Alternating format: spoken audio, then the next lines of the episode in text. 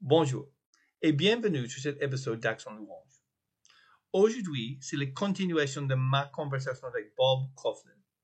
Bob est le directeur de Sovereign Grace Music aux États-Unis.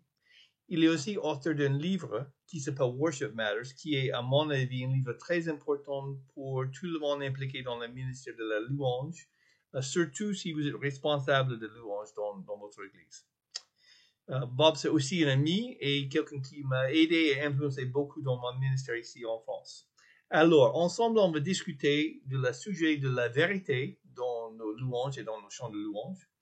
Aussi, euh, puisque Bob est un compositeur de beaucoup de chants de louanges, je lui demandais, à ton avis, euh, c'est quoi, ils sont quoi les éléments dans, dans une bonne chant d'assemblée? Et dernièrement, je lui demandais qu'est-ce qu'il fait lui-même? Pour préparer de conduire le temps de louange dans son église. Alors, maintenant, ma conversation avec Bob Coughlin. Let's go.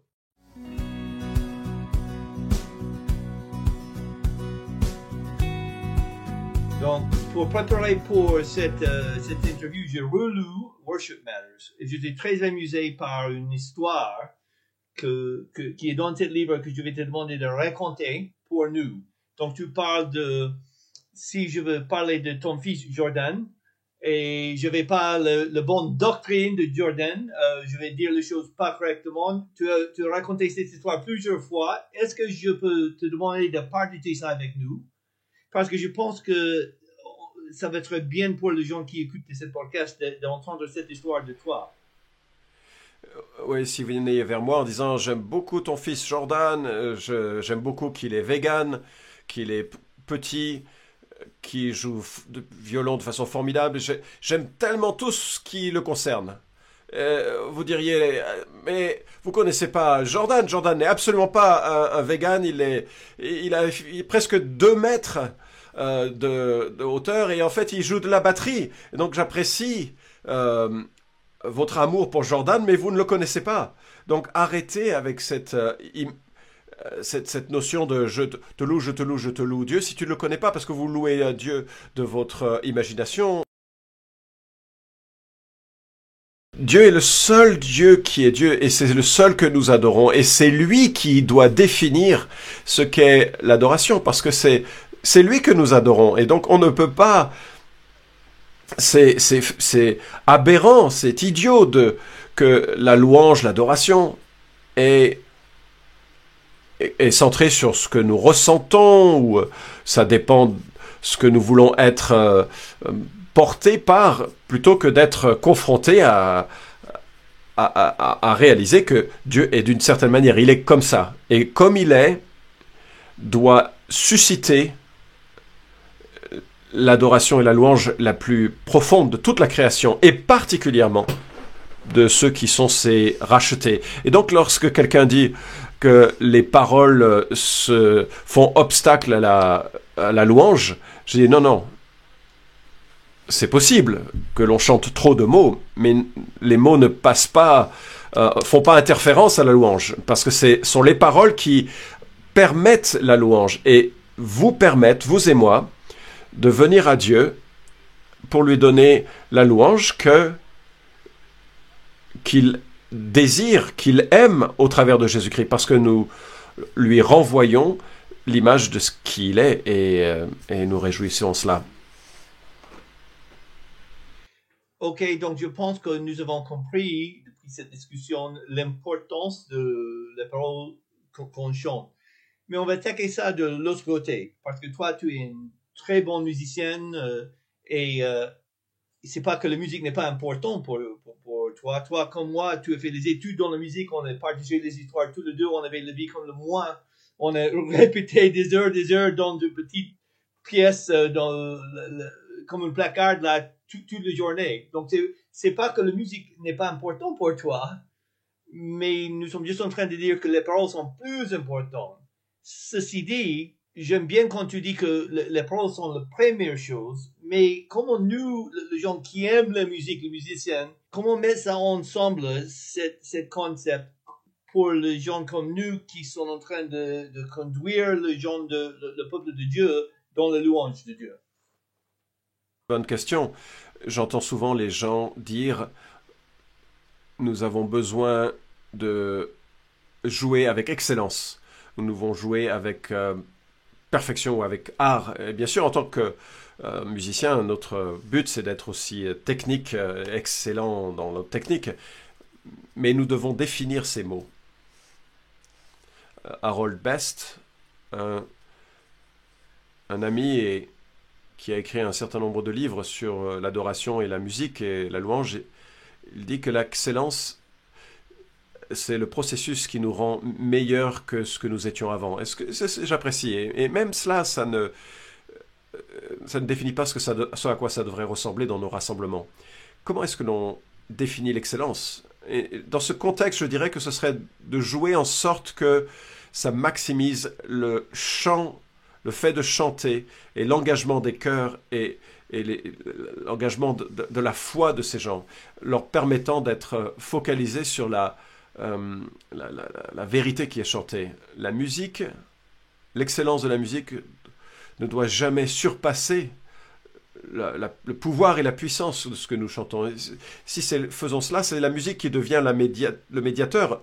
Et la médiation n'est pas le cas de la musique, c'est un outil qui doit servir le chant de l'assemblée. Et ça signifie donc que je ne dois pas être une distraction par la musique. Si j'oublie euh, les, mes, euh, euh, mes accords et si jamais je ne suis pas euh, dans le tempo correct, c'est une distraction et là, ça ne permet pas aux gens d'être concentrés. Et, si jamais, au contraire, en sens inverse, je me fais à jouer le plus de notes possible pour être entendu, et non, on ne cherche pas à attirer l'attention sur soi, mais donc jouer avec attention, c'est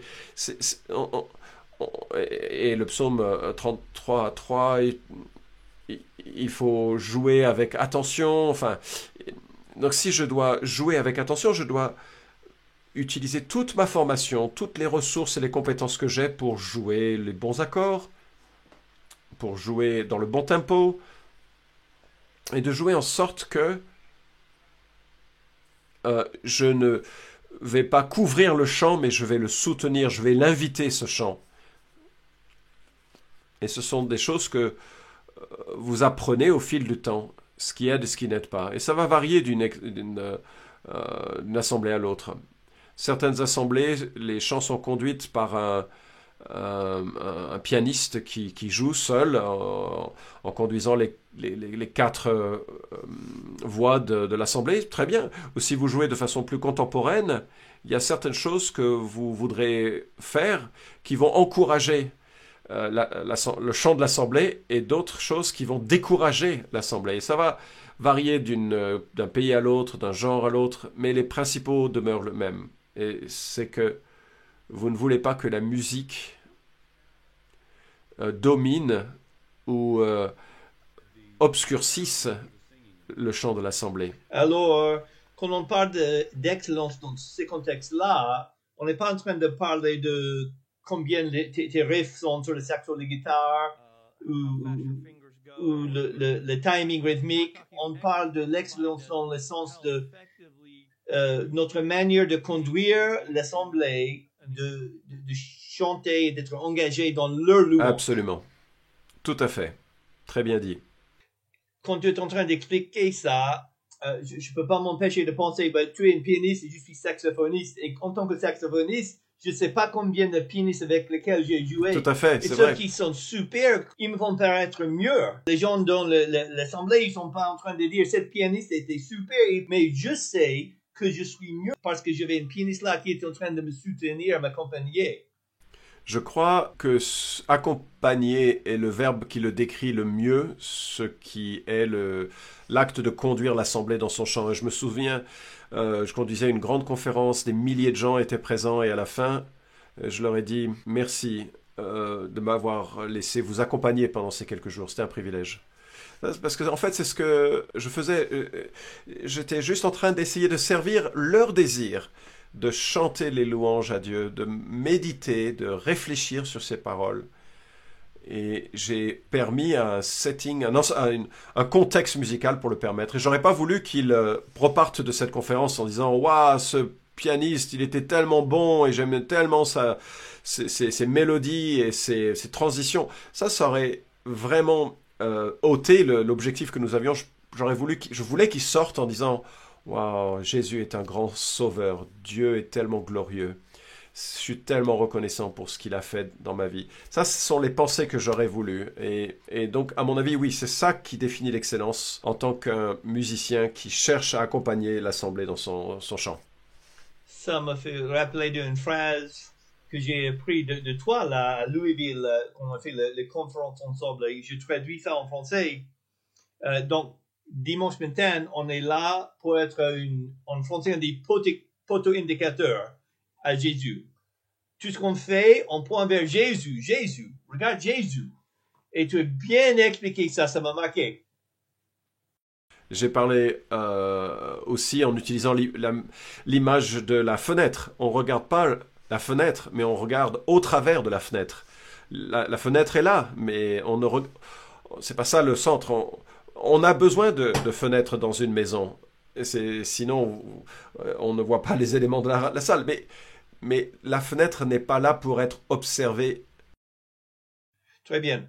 Alors, si la musique est notre véhicule pour nous d'être ensemble et chanter ces vérités bibliques, alors que la parole de Dieu peut, demeurer en nous, est-ce qu'on peut parler un peu plus de la, musique qu'on chante? Tu écris juste pas combien de chants pour l'assemblée chanter, mais beaucoup que j'aime beaucoup. Donc, pour toi, c'est quoi quelques éléments quand tu, quand tu fais une composition d'un chant d'assemblée? Qu'est-ce que c'est les éléments qui, qui va séparer une chant d'assemblée et une chant qui vient de chanter ailleurs? Aide-nous, un problème que j'ai, euh, mon rôle euh, avec M21, des fois les gens nous envoient le chant qu'ils que ont écrit et je peux imaginer combien de gens t'envoient le, chant. Et et souvent, je dois dire, oui, c'est un super chant. Euh, je peux écouter ça dans ma voiture, euh, n'importe quand, mais je suis pas sûr que c'est une bonne chant d'assemblée. Donc, j'aimerais bien entendre euh, tes points de vue sur, sur ça, parce que tu as écrit toi-même beaucoup de super chants d'assemblée. Et je sais que c'est quelque chose que tu réfléchis, sujet que tu réfléchis beaucoup.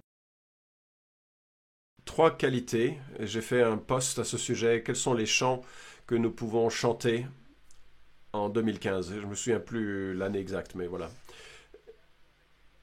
Mais à ce moment-là, j'ai identifié trois marqueurs d'un chant d'assemblée qui m'ont aidé. Le premier, vous voulez écrire un chant que les gens peuvent chanter, qu'un groupe peut chanter. Et cela implique euh, l'étendue de, ce chant ne doit pas être trop euh, large. Euh, parfois, euh, euh, par exemple, notre hymne national aux États-Unis couvre une range, un, spectre de notes, une étendue bien trop vaste. Ça doit être, c'est très difficile à chanter, ça doit être rare. Et donc le, les choses doivent être prévisibles avec des, styles musicaux particuliers. On doit être et c'est sûr qu'alors que la musique devient globale, on, va être connecté avec d'autres styles de musique, mais la formulation musicale doit être assez facile à, suivre. La mélodie devrait être euh, chantable.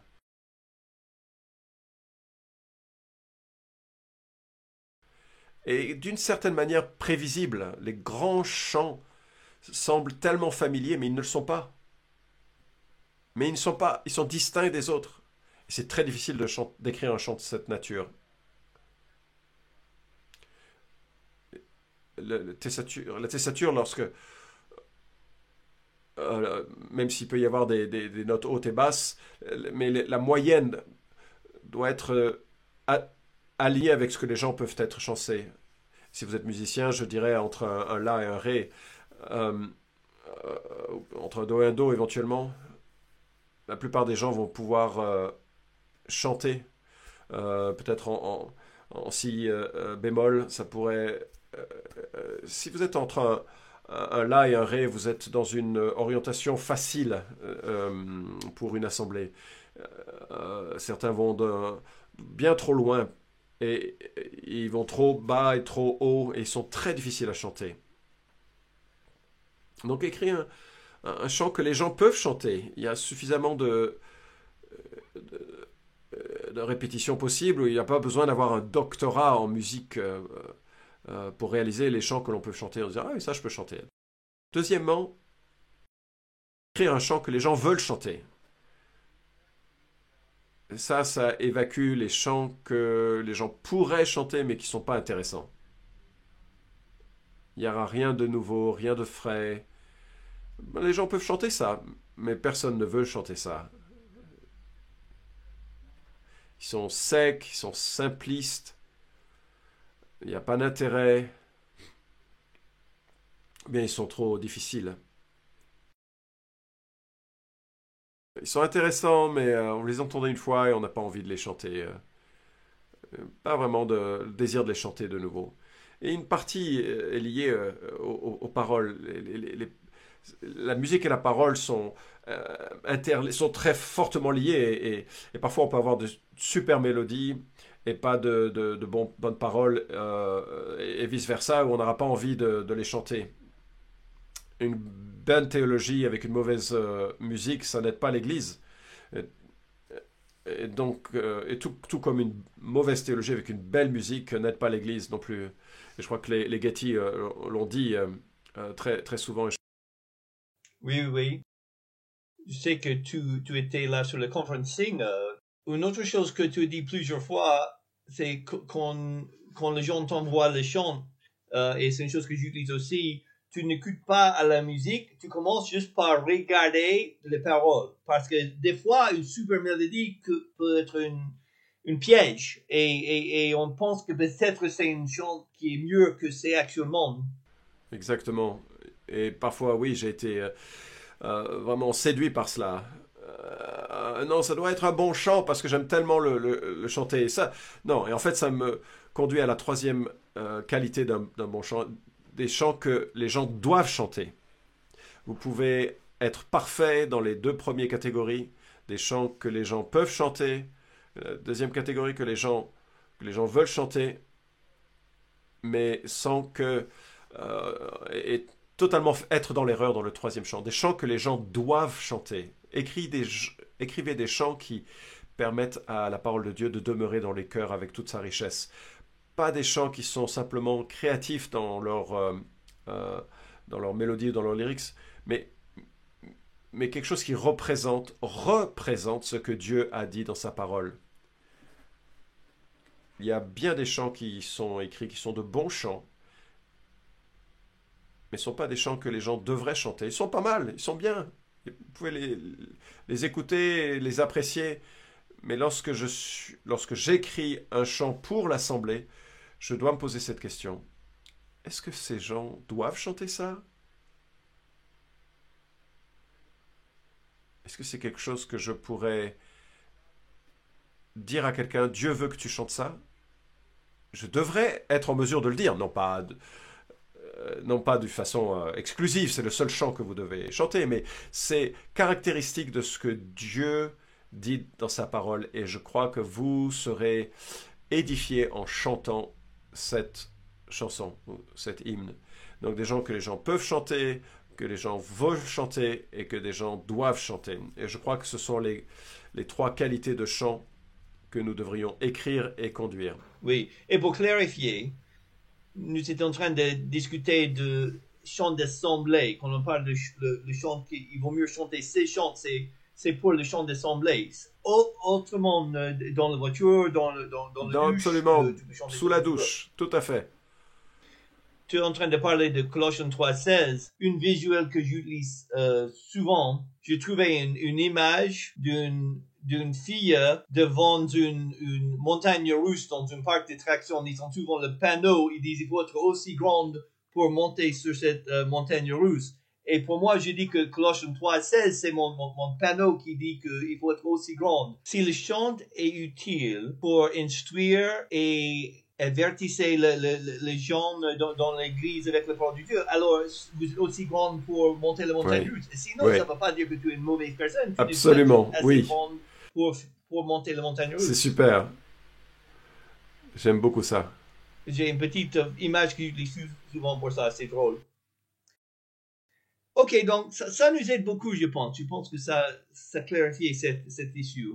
Une chose que tu dis souvent dans le livre Worship Matters, tu parles de gens qui sont les leaders, ceux qui sont les responsables pour organiser le, le temps de louange. Tu parles beaucoup de la différence entre préparation spirituelle et préparation musicale. Et je pense que je, peux dire que dans Worship Matters, tu peux beaucoup plus de poids sur la préparation spirituelle que la préparation musicale. Au moins, c'est ça que j'ai capté quand j'ai lu ça. Moi, en tant que musicien, j'avais envie de plus de musique, pas moi de la musique. Ben, au, même temps qu'on on était ensemble à Louisville, tu me montrais le, livre que tu es en train de lire. Il n'y a rien de la musique, c'était tout sur la théologie. Et, et j'ai dit, hmm, peut-être il y a quelque chose que je dois apprendre de cet exemple-là. Alors, euh, parle euh, aux leaders euh, qui sont en train de regarder ça et, écouter ça. Parle de la différence entre la préparation spirituelle et la préparation musicale. Tu fais toi-même. Je ne sais pas si cela va encourager ceux qui vous écoutent, mais je fais à peu près zéro de préparatif musical, de préparation musicale. Une, une des raisons, c'est que j'ai été musicien, j'ai joué un instrument pour pratiquement 60 ans maintenant. Donc, donc je, je connais assez bien la, le fait de jouer un instrument. C'est pas comme quelqu'un euh, à qui je parlais récemment qui avait besoin de. Il devait passer beaucoup de temps à pratiquer les chants qu'ils allaient euh, conduire. Donc je, je, je pratique pas, je, je, je répète pas ces chants. Peut-être parfois je vais essayer de, la préparation des transitions, c'est souvent ce que j'essaye de faire. Mais tout, ce qu'on fait, c'est plus la préparation théologique. Nous commençons euh, dans l'équipe, euh, euh, le groupe d'hommes avec qui je travaille, on, commence avec un appel à l'adoration. Et nous, ne choisissons pas le moindre chant avant de sélectionner cet appel à l'adoration par l'écriture. On va généralement prendre une pensée de l'écriture du dimanche précédent, du message précédent, euh, mais on, on, on, on, va, on va prendre... Vite fait, je ne suis pas sûr que tout le monde qui écoute dans, dans le, le, monde francophone connaisse ce mot euh, appel à louange, call to worship. C'est pas quelque chose qu'on fait toujours dans les églises ici. Est-ce que tu peux expliquer ce terme? Oui, euh, lorsque l'église se rassemble, c'est un événement unique. Oui, nous adorons de par nos vies continuellement, mais que l'Église rassemblée est différente de l'Église dispersée. Et lorsque nous sommes, euh, appelés par Dieu ensemble dans sa présence pour entendre de sa part, euh, pour entendre l'Évangile proclamé, pour voir l'Évangile démontré à la table du Seigneur ou par le baptême, pour célébrer la communion que nous avons par l'Évangile. Donc c'est un appel, une invitation à l'adoration.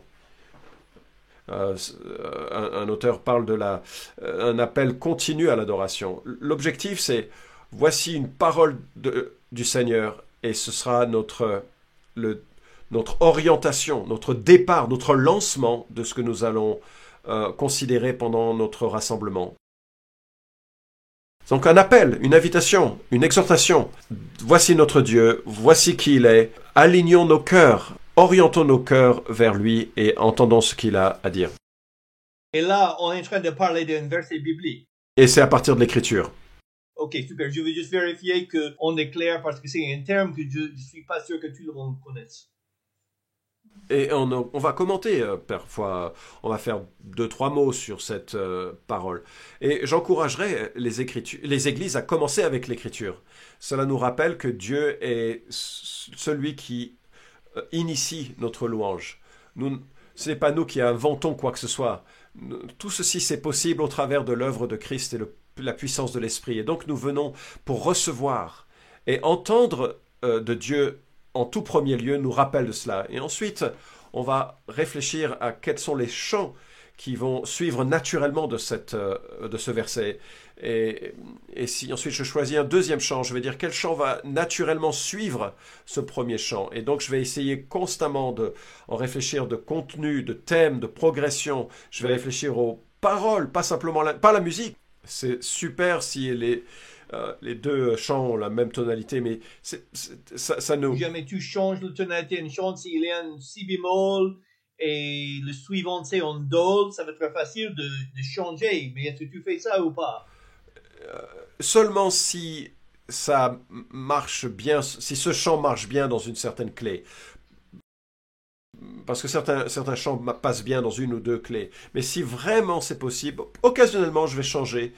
Mais en examinant les facteurs pour cela, euh, euh, je, le, ferai dans une clé différente. C'est pas grave. Alors, je pense que je dois clarifier un truc vite fait. Et ça, c'est, comme tu as dit, tu es un très bon musicien, je sais. Tu étudies, euh, étudies la musique depuis très très longtemps. Et tu parles de ça aussi dans, dans ton livre. Le, le fait que tu es doué euh, dans ton instrument, ça te donne la capacité de, de penser aux autres choses pendant le louange. J'ai travaillé une fois avec une chef d'orchestre qui a dit euh, d'un moment donné, on doit tous payer le, le prix. Et une fois que le prix est payé, vous Oui. avez un certain niveau. Donc, pour vous, vous qui êtes musiciens qui sont en train d'écouter, je veux juste être clair, Bob n'est pas du tout en train de dire que il faut, il faut pas répéter être compétent sur ton instrument. Si tu es un leader, il faut avoir un certain niveau, une certaine compétence. Et je sais qu'il est d'accord avec ça. Pour chanter, si tu ne peux pas chanter juste, il vaut mieux poser le micro et chanter juste avant de revenir. Et Oui. c'est très important. Euh, Absolument. Et je, si je vais jouer à un événement où il n'y a que moi au piano, je vais probablement euh, parcourir les hymnes pour euh, comment est-ce que je vais faire ça, comment? Donc il y a un peu de préparation musicale, mais de nouveau, pour un dimanche, je ne m'appuie pas sur mon diplôme de parce que vous pouvez être dans une situation où vous n'avez plus besoin de réfléchir aux accords. Ça, c'est tout pour cet épisode d'Action Louange. La prochaine fois, on va continuer avec notre conversation avec Bob, avec la troisième partie. Alors, pour maintenant, merci d'avoir passé ce temps avec nous. Ciao.